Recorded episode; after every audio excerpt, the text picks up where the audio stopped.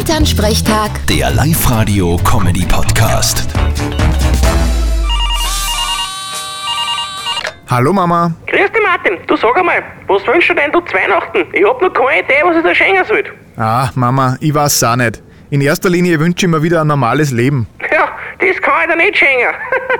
Nein, ich werd schon was finden. Aber andere Frage, hättest du eine Idee, was wir in kleinen Pferl schenken könnten? Boah, gute Frage. Der kriegt ja eh noch nichts mit.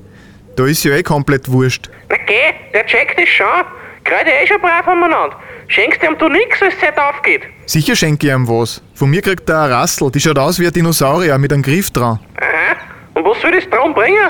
Ja, nix, aber es macht Geräusche und er kann's in den Mund nehmen. Und das ist in dem Alter das Wichtigste. Ach so ist das. Okay, da kann ich mir Plastikdosen mit Mais auch anfüllen. Kommt aufs selbe. Nein, wir hätten da eine andere Idee. Und was? Ja, wir haben einen Sodel gekauft. Der ist normal für Ponys.